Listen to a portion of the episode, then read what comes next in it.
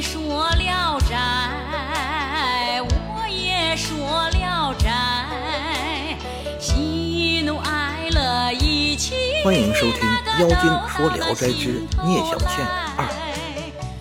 第二天，宁生怕燕生外出，早早把他请来。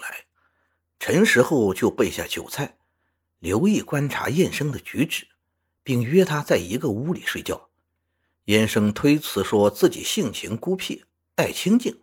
宁生不听，硬把他的行李搬过来。燕生没办法，只得把床搬过来，并嘱咐说：“我知道你是个大丈夫，很仰慕你，有些隐衷很难一下子说清楚。希望你不要翻看我的包袱箱子。”否则，对我们两人都不利。宁生恭敬的答应。说完，两人都躺下。燕生把箱子放在窗台上，往枕头上一躺，不多时，鼾声如雷。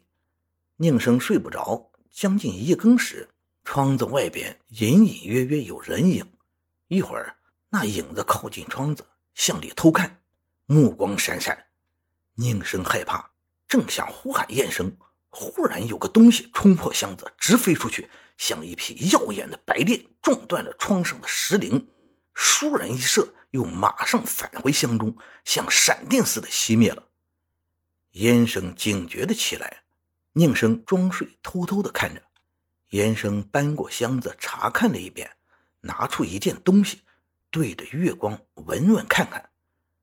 宁生见那东西白光晶莹，有两寸来长。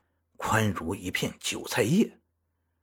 严生看完了，又结结实实的包了好几层，仍然放进箱子里，自言自语的说：“什么老妖魔，竟有这么大的胆子，敢来弄坏箱子？”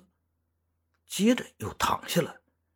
宁生大为惊奇，起来问燕生，并把刚才所见的情形告诉他。燕生说。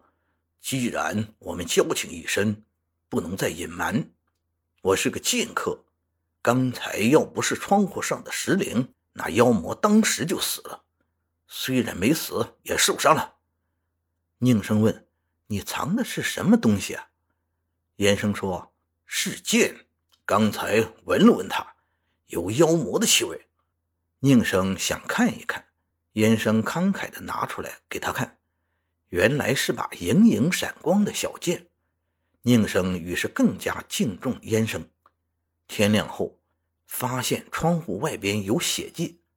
宁生出寺往北，见一座座荒坟中，果然有棵白杨树，树上有个乌鸦巢。等迁坟的事情安排妥当，宁生收拾行装准备回去。燕生为他饯行送别，情谊深厚。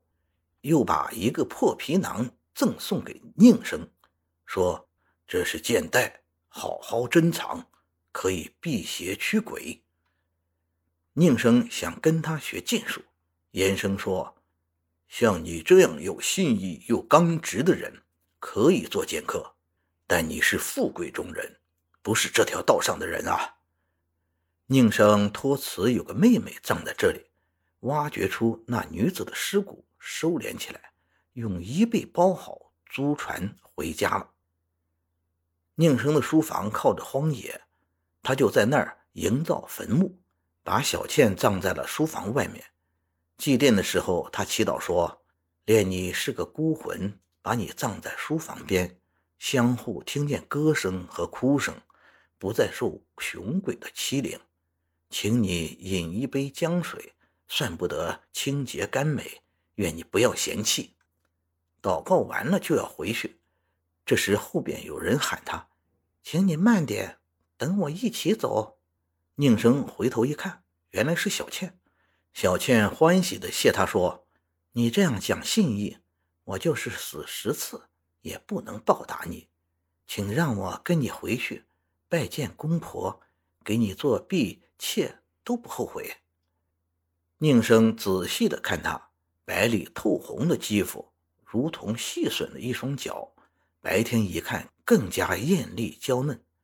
于是宁生就同他一块来到书房，嘱咐他坐着稍等一会儿，自己先进去禀报母亲。母亲听了很惊愕。这时，宁生的妻子也病了很久，母亲告诫他不要走漏风声，怕吓坏了他的妻子。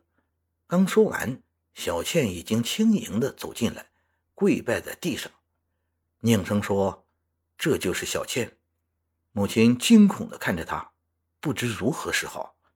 小倩对母亲说：“女儿飘然一身，远离父母兄弟，承蒙公子照顾，恩泽深厚。”愿意做婢妾来报答公子的恩情。母亲见她温柔秀美，十分可爱，才敢同她讲话，说：“小娘子看得起我儿，老身十分喜欢。但我这一生就这一个儿子啊，还指望他传宗接代，不敢让他娶个鬼媳妇。”小倩说：“女儿确实没有二心，我是九泉下的人。”既然不能得到母亲的信任，请让我把公子当兄长侍奉，跟着老母亲早晚伺候您，怎么样？母亲怜惜他的诚意，答应了。